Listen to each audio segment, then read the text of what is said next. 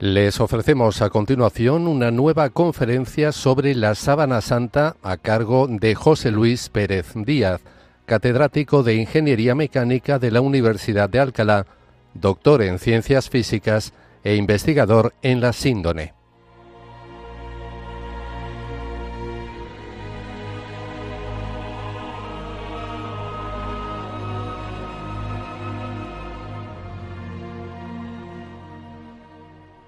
Un saludo a los oyentes de Radio María. Continuamos nuestra serie de conferencias sobre la sábana santa o síndone de Turín. Después de haber visto los ensayos, experimentos y pruebas científicas que se han hecho sobre la síndone desde que Segundo Pía hizo su primera fotografía y se vio que era un negativo, pasando por todo el equipo del STURP que en la década de los 70 realizó numerosas pruebas tanto en la síndone como sobre muestras que tomó de ella, o la restauración que se hizo en el año 2002 y las pruebas y fotografías que se tomaron, así como otros experimentos que se han realizado posteriormente, hoy vamos a hablar y vamos a centrarnos en la prueba del carbono 14 o radiocarbono. En 1989, Tres trocitos pequeños del borde de la síndone fueron cortados y enviados a tres laboratorios en Arizona, Oxford y Zurich para su datación mediante la técnica del carbono 14. El resultado, que ellos publicaron en un artículo en la revista Nature eh, que se llama Radiocarbon Dating of the Shroud of Turin, es decir, datación mediante radiocarbono de la sábana de Turín, eh, concluían que la síndone era de origen medieval y establecían unas fechas probables de creación de ese tejido de 1260 a 1390. Esto fue un resultado que todos los detractores de la síndone utilizaron y empezaron a tomar como definitivo, sin mayor crítica, pero que sin embargo es altamente contradictorio con todo el resto de pruebas y todo el resto de indicios que, como hemos visto, existen en la síndone. Si la síndone fuera una falsificación medieval, quedaría explicar quién ha sido capaz de crear algo que no somos capaces ni siquiera de reproducir exactamente, que conocía perfectamente la anatomía antes de que se desarrollara la misma, quiere decir que antes de que las ciencias anatómicas se hubiesen desarrollado y se conociera cuál es la, por ejemplo, la doble circulación de la sangre, esa persona ya sabía dónde tenía que poner cada eh, arteria y cada vena, eh, antes de que se conociera lo que es un negativo fotográfico, antes de que se conociera lo que es una transformada de Fourier y el análisis de la direccionalidad, antes de que se conociera lo que es la tridimensionalidad, antes de que se conociera las técnicas microscópicas, antes de que se conociera todo tipo de sensores infrarrojos, ultravioletas, etc., resulta que alguien ha sido capaz de hacer esto. Bueno, no deja de ser una hipótesis que desde luego no parece muy razonable. Un dato curioso de este ensayo de radiocarbono es que los tres laboratorios de Arizona, Oxford y Zurich daban fechas distintas. Arizona, en esta publicación que hemos citado, daba una fecha del 646 con un error de más o menos 31 años, mientras que Oxford daba 750 más menos 30 y Zurich 676 más menos 24. Es decir, que el resultado de Oxford y el de Arizona no solapan y Zurich apenas solapa con nosotros. Sin embargo, la conclusión que ellos sacaban es que la síndone era medieval, que la, situaban entre el 1260 y 1390, eh, curiosamente en la parte, digamos, tomando como más exterior de esos tres intervalos. Si alguien que no sea un laboratorio de estos que hemos citado, que no tenga ese prestigio y ese, eh, digamos, acceso a las revistas científicas envía un artículo con tres resultados que se suponen de son de una misma muestra, que no solapan entre sí los intervalos de confianza, les aseguro que no lo publican. Por lo menos a mí no me lo publicarían, porque no lo admitirían como válido. Sin embargo, y a pesar de los acuerdos que tenía el arzobispado de Turín con estos eh, laboratorios, eh, siguieron un procedimiento que no fue el acordado. Hubo filtraciones, hubo publicación de resultados antes de la comunicación oficial. Esto incomodó bastante al obispado de Turín. Pero entremos en los detalles de qué es el carbono 14 y si esas conclusiones efectivamente son correctas o no. Y más aún, si realmente esas conclusiones todos los propios investigadores que hicieron esta datación están de acuerdo o no. El carbono 14 está basado en la detección de un isótopo del carbono, que es justamente el que se llama carbono 14, que es radiactivo, es decir, que se desintegra. El mundo de los isótopos comenzó eh, gracias a alguien que recibió el premio Nobel en química en el año 34, que es Harold Clayton Urey, que descubrió el hidrógeno pesado. Él descubrió que hidrógenos, el hidrógeno es un, un, núcleo que únicamente tiene un protón, normalmente, pero que existía también hidrógeno que tiene un protón y un neutrón. Incluso, ese es el deuterio, e incluso existe también hidrógenos que tienen dos neutrones y un protón, y ese es el tritio. Le llamamos hidrógenos por el número de protones que tiene, porque tienen, siempre que decimos que es un hidrógeno, tiene un solo protón. Pero el número de neutrones puede variar. Y como un neutrón tiene aproximadamente la misma masa que un protón, resulta que la masa de estos isótopos del mismo átomo de hidrógeno, del mismo núcleo de hidrógeno, pues van teniendo distintas masas. Esto sucede con todos los elementos químicos. Cualquier átomo que podamos pensar resulta que tiene varios isótopos, algunos estables y otros menos estables. Toda esta ciencia de los isótopos se desarrolló grandemente durante la Segunda Guerra Mundial en la carrera que tanto Alemania como los Estados Unidos hacían para conseguir la bomba atómica. Alemania se centraba en utilizar los isótopos del hidrógeno y es famosa la operación que hicieron en, los, los, británicos en Noruega para destruir la planta en la que eh, los alemanes estaban produciendo el agua pesada, el deuterio, como en las instalaciones que tenían los americanos en la Universidad de Chicago, eh, donde desarrollaron la bomba atómica. En 1942, Enrico Fermi, en la Universidad de Chicago, eh, construyó eh, las primeras, digamos, pilas atómicas. Y como todo el mundo sabe, todo esto llevó a la construcción de las bombas atómicas. En las bombas atómicas, mm, para construirlas tal y como se produjeron en la Segunda Guerra Mundial, tienen que ir eh, separando los isótopos de uranio o de plutonio eh, que son radioactivos.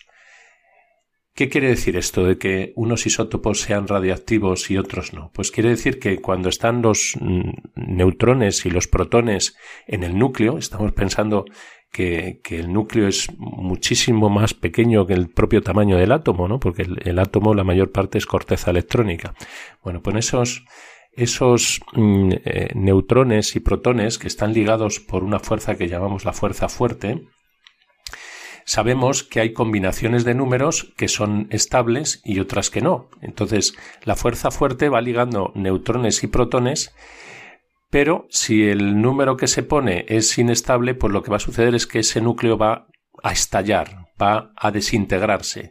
Entonces, de repente, estalla liberando distintas partículas. Puede suceder que tenga lo que llamamos una desintegración alfa, una desintegración beta, dependiendo del tipo de partícula que emita. Una partícula alfa pues serían dos protones con dos neutrones, una partícula beta sencillamente sería un electrón, aunque hay eh, distintas posibilidades. Siempre se conservará la energía, siempre se conservará el, momento lineal, pero eh, el resultante es que pues de, de un átomo, o de un núcleo, mejor dicho, que tenía una composición, un número de neutrones y protones, quedará otro con menos y posiblemente algunos de los neutrones y protones se habrán desprendido. Esto hace que, eh, por ejemplo, en el caso del carbono, tengamos que hay un isótopo que es muy estable, quiere decir que no se desintegra, nunca, eh, nunca se desintegra, que es el carbono 12.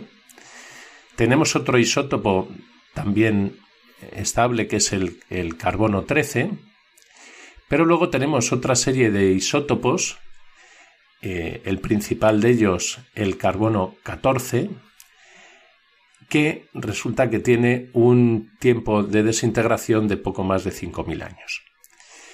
¿Qué quiere decir esto? Quiere decir que en ese periodo de tiempo, de la cantidad que tuviéramos originalmente de carbonos 14, nos quedará la mitad.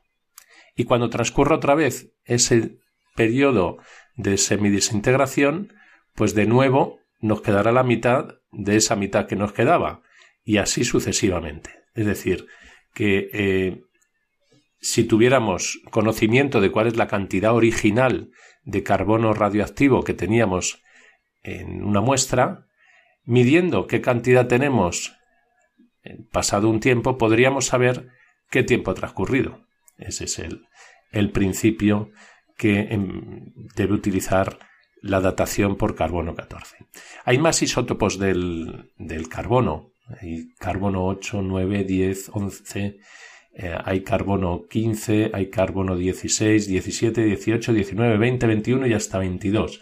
Lo que sucede es que los eh, tiempos de vida media de algunos de estos pues son minúsculos, ¿no? Por ejemplo, el carbono 20 tiene 14 milisegundos de, tiempo de semidesintegración.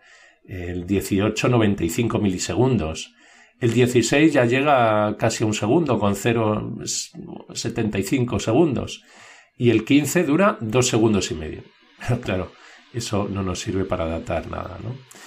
Eh, el único que realmente puede servir para este tipo de utilidad de datación es el carbono 14 con su tiempo de semidesintegración de 5.730 años.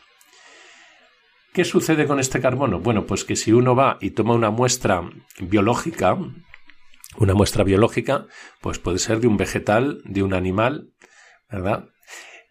Cualquier muestra biológica eh, que está compuesta, bueno, principalmente las plantas y los animales están compuestos de agua, pero eh, incorporan cadenas de carbono en todas sus estructuras eh, biológicas, como son las proteínas, las grasas, los glúcidos, todo, todo lleva cadenas de carbono. Es una, la biología está basada en la física del carbono. Bueno, pues de los carbonos que tiene un ser vivo, mientras está vivo, estos carbonos son los que ha incorporado, si es un animal, de las plantas, de los alimentos que ha comido, si es una planta, es lo que ha incorporado del CO2 del aire. Y eh, si es ese CO2 del aire, ese carbono que está allí, es el carbono que digamos que, puede venir de la respiración de los animales y, del ciclo del carbono que existe en la naturaleza, más otra fuente que es que el nitrógeno que está en el aire el nitrógeno 14, el isótopo 14 del nitrógeno, cuando recibe un neutrón, cuando recibe radiación de un neutrón, se convierte en carbono 14, con emisión de un protón. Esta es una reacción bien conocida y que se supone que mantiene constante un nivel de carbono 14 en el anhídrido carbónico de la atmósfera. ¿Y de dónde vienen estos neutrones? Pues vienen de la radiación cósmica. El espacio exterior eh, está lleno de radiación, de radiación que en principio viene de, de cuando eh, se creó el universo, del Big Bang, que da ahí unas radiación residual y luego hay fuentes de radiación pues en, las propias estrellas, ¿no? El Sol, por ejemplo, pues em, emite un, además de la luz, emite radiación, emite partículas y además sabemos que de vez en cuando cuando hay tormenta solar pues hay una emisión de, radiación importante. De hecho, cuando se hacen satélites o se construyen eh, vehículos para poder eh, viajar los instrumentos a, a planetas o misiones eh, interplanetarias, una de las cosas que hay que hacer más importantes es proteger los equipos o que los equipos aguanten una dosis de radiación a la que van a estar sometidos en el espacio exterior. Bueno, pues la atmósfera recibe esa radiación y resulta que ese nitrógeno, que es el 74 o 75% de composición de la atmósfera, eh, se va convirtiendo en carbono 14. Bueno, la abundancia del carbono 14 aún así es muy pequeña. Si del carbono que tenemos es el 98,9% es carbono 12,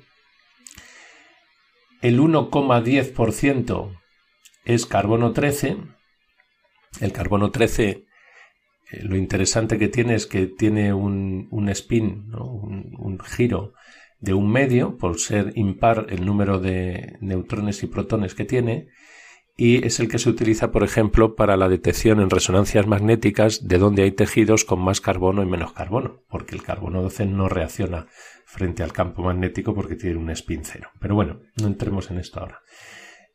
Si ustedes han sumado las cifras que les he dado, 98,9 y 1,10, verán que suman 100%, es decir, 100,00%.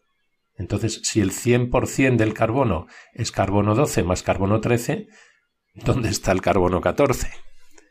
Bueno, pues el carbono 14 efectivamente está ahí, pero una proporción infinitesimal, mucho más allá de lo que es el 0,001% del, del carbono. La abundancia natural del carbono 14 es de 10 elevado a menos 10%. Es decir, que tenemos un 1 con 10 ceros detrás. como es además tanto por ciento, sería 12 ceros detrás. Carbonos 12 y 13. Digamos, de esos el 99% 12 y el 1% 13. Para tener un solo carbono de carbono 14. Y eso si está en la, eh, atmósfera y continuamente sometido a esos rayos cósmicos que, eh, que van convirtiendo nitrógeno en carbono 14. Bueno, a pesar de esta pequeña cantidad, pues se desarrollaron métodos para poderlo medir y con esa hipótesis de que el, eh, bueno, pues la cantidad de carbono 14 en la atmósfera permanece constante, pues William Libby que eh, murió en 1980 y recibió el, Premio Nobel de Química en 1960 por justamente esta creación del, carbono 14, pues propuso que se podía utilizar eh, para datar eh, restos arqueológicos. Si un ser vivo, tanto animal como vegetal, y esto incluye pues las maderas, los tejidos, los huesos, suponemos que ha tenido un porcentaje de carbono 14 adecuado y constante a, lo que era la atmósfera en ese momento y que la atmósfera la ha mantenido constante a lo largo de los milenios, pues entonces midiendo el porcentaje que le queda de carbono 14 sabremos el tiempo que ha transcurrido. Es una matemáticas relativamente sencilla. Por supuesto, la hipótesis de que la muestra tiene que haber estado cuando estaba viva en intercambio isotópico, es decir, con, ese porcentaje de isótopos eh, constante que debería tener la atmósfera, que la atmósfera lo ha tenido constante durante los milenios y que además la muestra ha estado luego aislada, son las hipótesis que tienen que cumplirse para que el método sea válido. Bueno, esto cuando se calibra el método para ver si efectivamente la cantidad de carbono 14 en la atmósfera ha sido constante en los últimos milenios, se utilizan eh, la dendrocronología, que es la ciencia que va estudiando los anillos de los árboles, cada, eh, los árboles van creciendo un anillo cada año y por tanto se puede contar los años que ha transcurrido cuando uno corta un, tronco de un árbol muy antiguo, puede contar los años que tiene. Entonces, tomando muestras de esos distintos anillos y viendo qué porcentaje de carbono 14 tienen, se puede hacer una especie de calibración, por lo menos hasta de las edades de los árboles más antiguos que se conocen. Bueno, lo primero que se ve es que la cantidad de carbono 14 en la atmósfera no ha sido constante. Bueno, mientras tengamos la dendrocronología y nos permita ir calibrando, pues podemos ir eh, ajustando esas curvas a lo que, bueno, pues nos vaya diciendo los árboles. Da la casualidad de que justamente en los resultados de lo que publicaron en los laboratorios de eh, eh, estudiaron la, la, Sabana Santa, ¿no? los, laboratorios eh, principalmente de Arizona y Zurich, les cae justamente en una de las de las anomalías que se conocen por dendrocronología. Anomalías quiere decir que en vez de ir disminuyendo la cantidad de carbono 14 con muestras más antiguas, en un determinado momento aumenta. ¿Por qué? Pues porque ha habido algún episodio, posiblemente alguna supernova o algún episodio astronómico que por lo que sea ha aumentado la radiación en la atmósfera y ha aumentado el carbono 14. Bueno. Además, la otra hipótesis de que la muestra no ha estado sometida a ninguna perturbación y ha estado, digamos, sepultada bajo tierra y, bien conservada, es importante por dos cosas. La primera, por supuesto, porque no haya estado cerca de ninguna muestra radioactiva. Se sabe de algunas muestras de África, de restos arqueológicos en África, que resultaron datadas mucho más jóvenes de lo que se sabe que son, debido a que estaban cerca de un yacimiento de eh, uranio. Entonces habían recibido radiación de ese uranio y esa radiación había convertido parte de, los isótopos que tenía el material en carbono 14, con lo cual resultaba que se había enriquecido. También se sabe que, por ejemplo, el contacto con agua hace que se favorezca el intercambio isotópico con la atmósfera. Entonces, por ejemplo, pues muestras que han estado mojadas eh, normalmente los laboratorios de datación pues no las admiten porque saben que pueden estar contaminadas. El intercambio isotópico es un efecto que se conoce que, eh, por ejemplo, si yo tengo eh, monóxido de carbono y dióxido de carbono, uno de ellos con carbono 14 y otro con carbono 12, al cabo de un rato lo que voy a tener es que tanto el, dióxido de carbono como el monóxido de carbono van mm, teniendo ambos isótopos, es decir, se están intercambiando los isótopos. Esto no es más que consecuencia realmente de la mecánica cuántica y de cómo eh, no podemos realmente identificar cuál es un eh, núcleo y cuál es otro.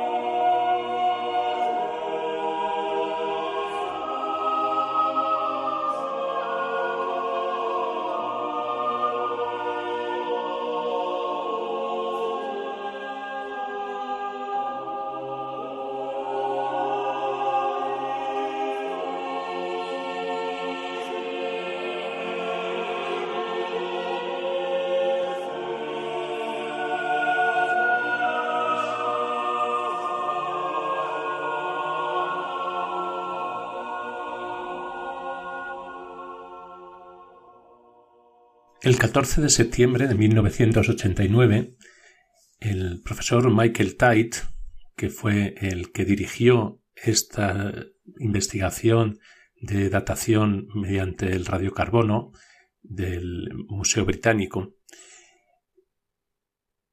escribió una carta al profesor Gonella del Politécnico de Turín, expresándole que después de estas medidas, él no cree que el resultado de la datación de radiocarbono de la sábana de Turín demuestre que sea una falsificación.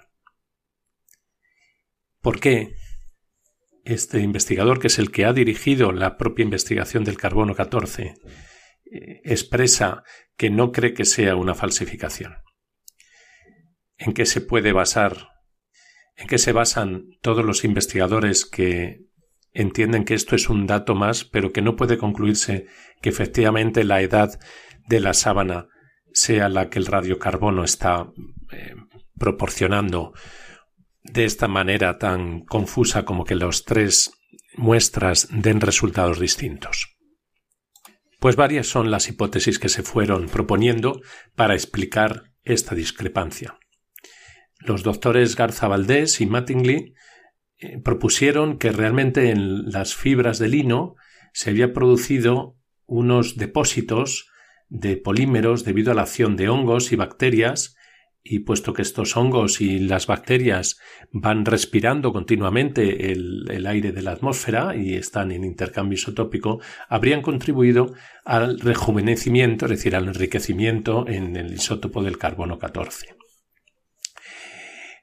Esta es una hipótesis que además eh, puede combinarse con que haya pues suciedad, puesto que la propia síndone haya estado sometida eh, a eh, ostensiones, al aire, en fin, no ha estado depositada o enterrada en un yacimiento arqueológico, sino que ha estado sometida a, bueno, pues a múltiples contaminaciones. Otra hipótesis que fue propuesta por el doctor Dmitry Koudnesov, comparando mm, restos de, mm, de lino antiguo eh, encontrados en yacimientos en, en, Gadi, en Israel, del siglo I, eh, propone que es el fuego el que hace que el intercambio isotópico se active. Ciertamente, un aumento de temperatura acelera las reacciones químicas y en concreto puede acelerar, y se sabe que acelera las eh, reacciones también de, intercambio isotópico. Eh, de hecho, Koudnesov eh, publicó un artículo en 1996 en el Journal of Archaeological Science eh, titulado El efecto de los fuegos y la el biofraccionamiento de isótopos de carbono como resultado de la datación de eh, textiles antiguos, eh, la sábana de Turín. Bueno, este es un, artículo en el que él va exponiendo estos linos antiguos a fuegos o a, calentamiento a 200 grados simulando un fuego eh, lo somete a 30, 60, 90 minutos y ve que la actividad de, mm, digamos, radioactiva de, de, esas muestras pues va aumentando de 228 desintegraciones por segundo y kilo de masa a 316 en el caso de 60 minutos y a 341 en el caso de 90 minutos.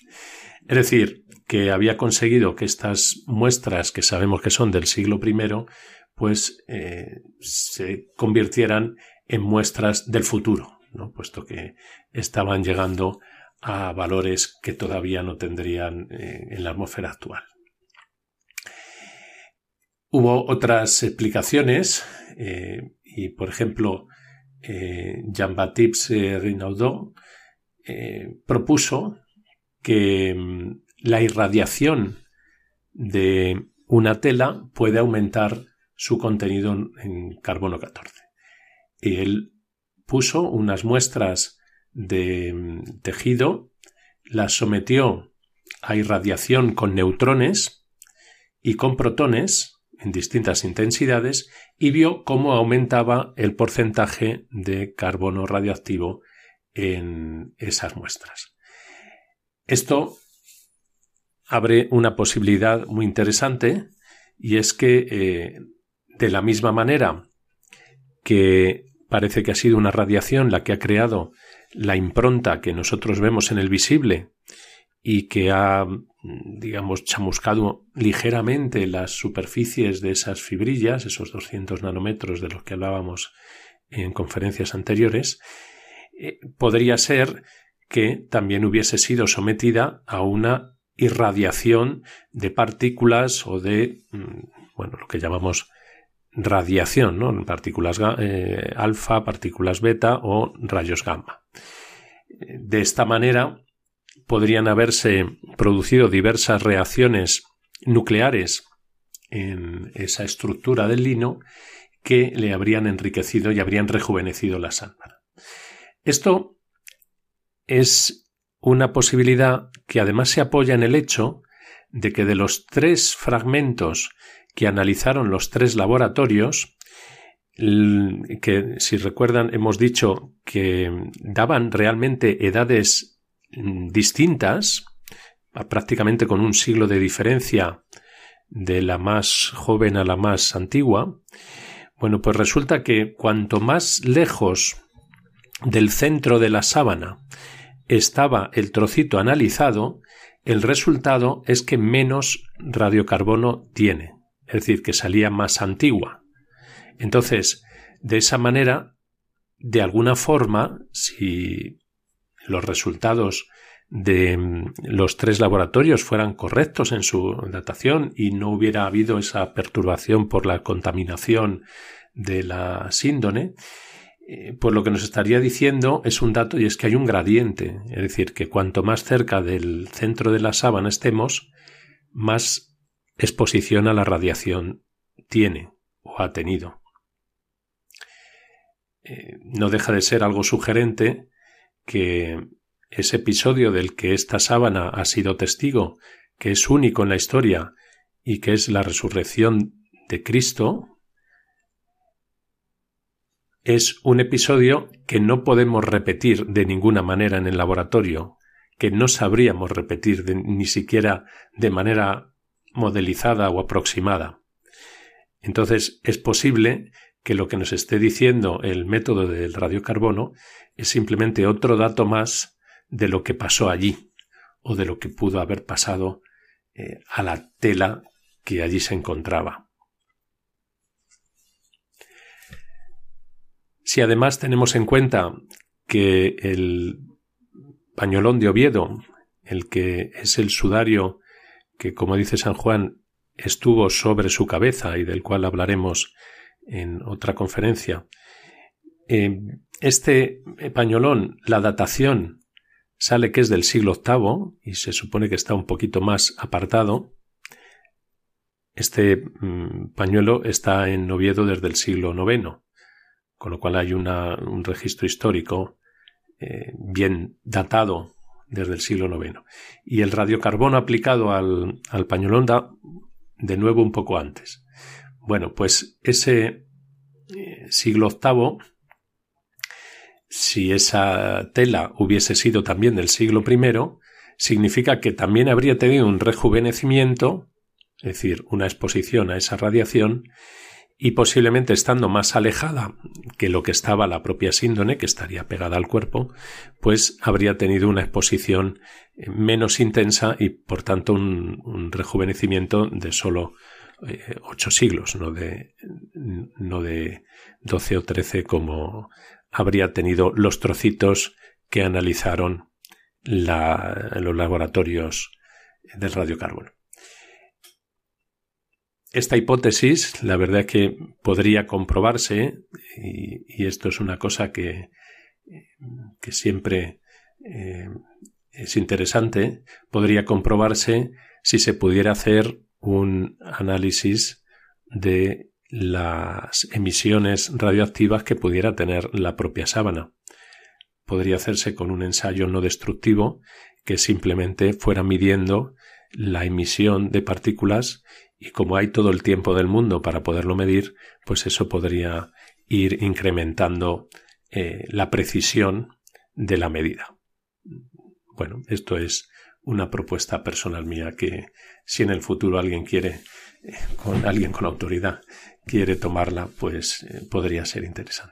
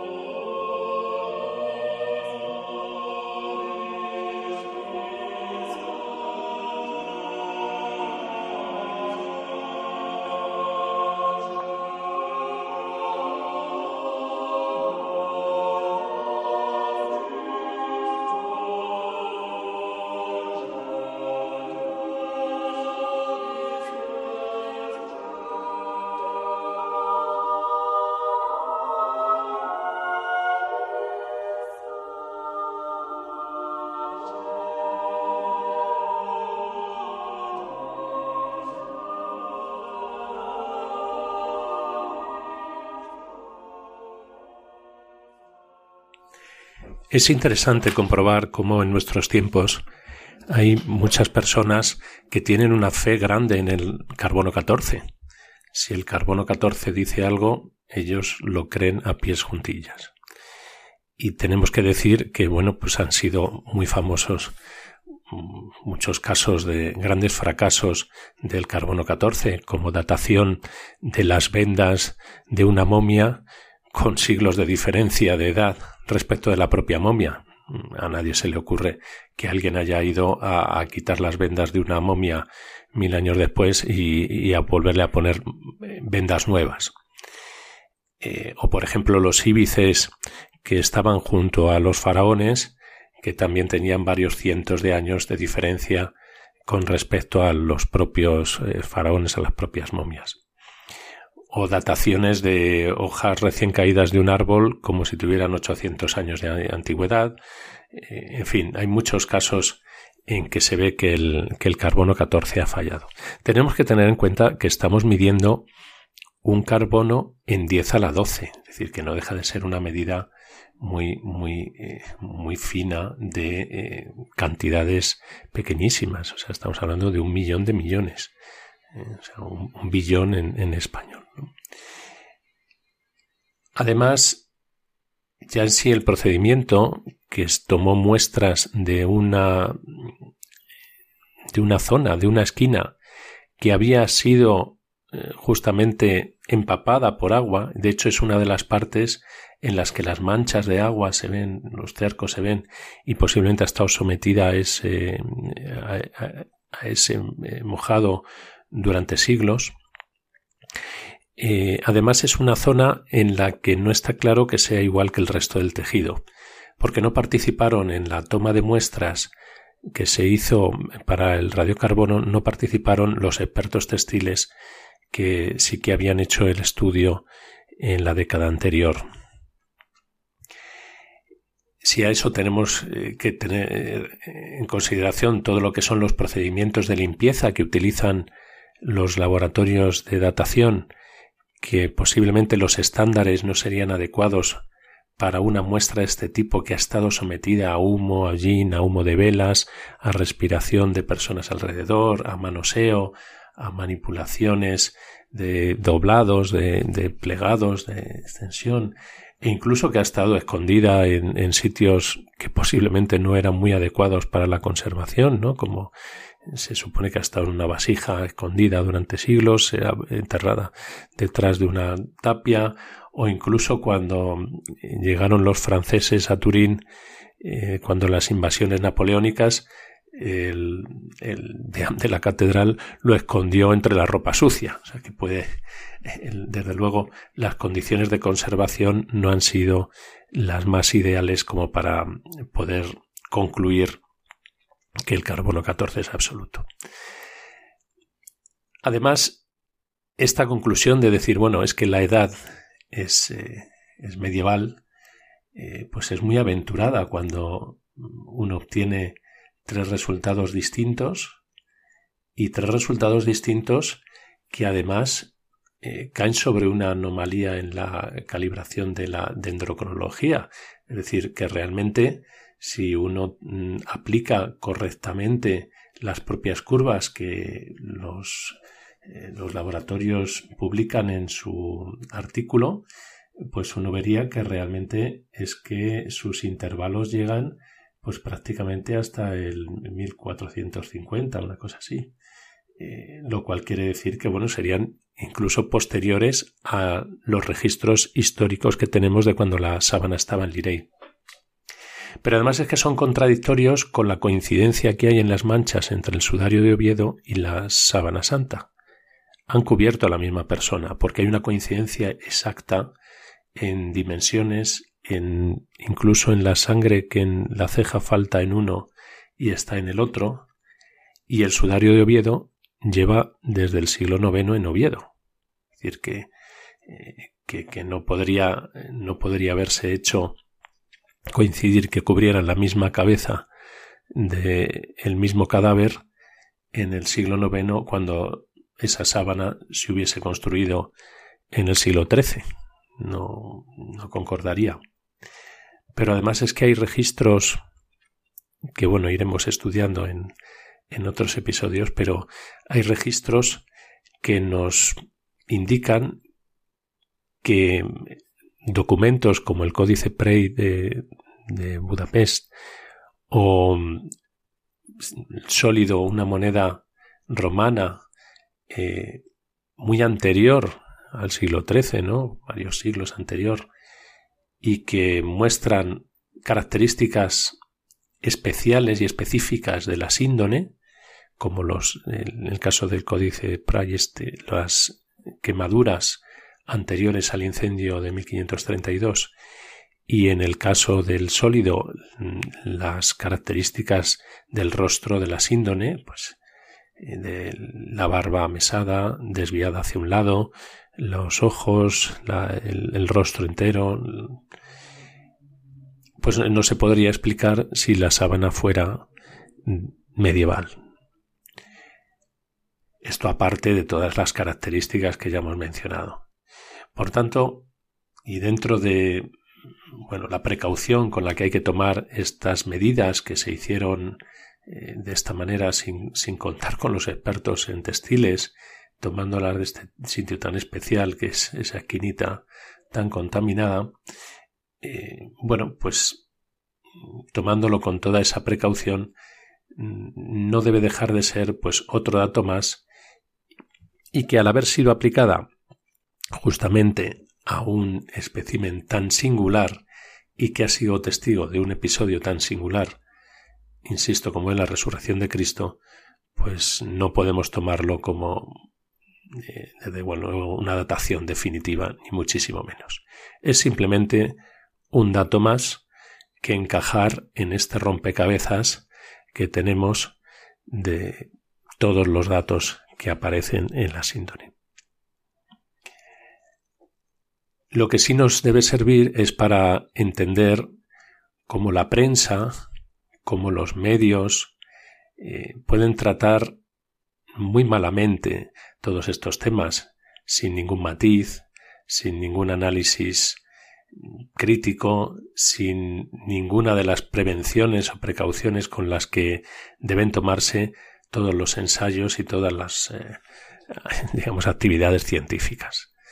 Eh, como les interesaba decir que la sábana era una falsificación, pues directamente lo pusieron como conclusión.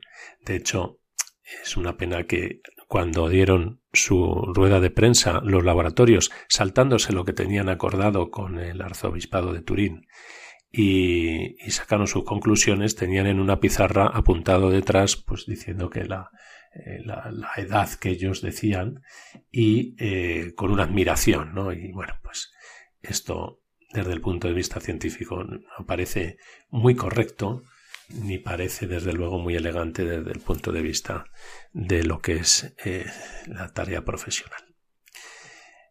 En cualquier caso, el tema de la propia fe que pone muchas personas en, creer el carbono 14 no es más que por oposición al problema que les plantea la autenticidad de la sábana. Si esto fuera una muestra eh, cualquier otro personaje, no sé, de Julio César o, de Alejandro Magno o de cualquier personaje histórico, no les plantearía mucho problema decir, pues esto mm, no ha sido correcto o ha sido correcto o lo que sea, no tendría mayor problema. El problema aquí es que lo que lleva todas estas evidencias de la sábana es a ver en nuestros tiempos pues un signo y un testigo de la propia resurrección de Cristo. Y esto tiene una fuerza que desde luego conmueve las almas. E igual que cuando eh, Jesucristo hacía los milagros y resulta que eh, daba la vista al ciego o resucitaba un muerto y resulta que había quien creía en él y se daba cuenta de que era el Hijo de Dios, había otros que lo que buscaban era criticarle si lo hacía en sábado o si lo hacía por poder de Belcebú. Entonces, lo que estamos asistiendo nosotros es exactamente a lo mismo. Cuando tenemos estas evidencias y estas maravillas que Dios ha querido que estén en esta sábana, nos encontramos ante las mismas actitudes. El que las rechaza y se tiene que agarrar a cualquier cosa se llame carbono 14 o se llame eh, cualquier falsificador genial que, que existiera allí o cualquier explicación que se les pueda ocurrir frente a lo que puede ser la explicación natural y lógica y es que efectivamente nos encontramos ante algo único, ante un objeto que es irrepetible y que ha estado en un lugar y en un momento en donde ha sucedido algo relevante para la humanidad y relevante para cada uno de nosotros, que es la resurrección de Cristo.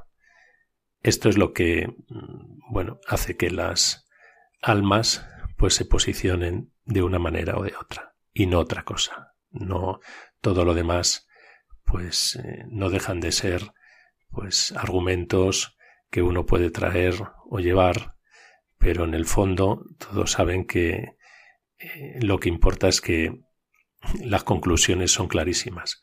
Si Cristo ha resucitado, pues entonces es que tenía razón en todo lo que decía. Y si Cristo no ha resucitado, pues van a nuestra fe, como dice San Pablo. Bueno, nos encomendamos al corazón de este que ha dado la vida por nosotros por salvarnos a nosotros y por llegar a rescatarnos de la fosa, a rescatarnos de la muerte.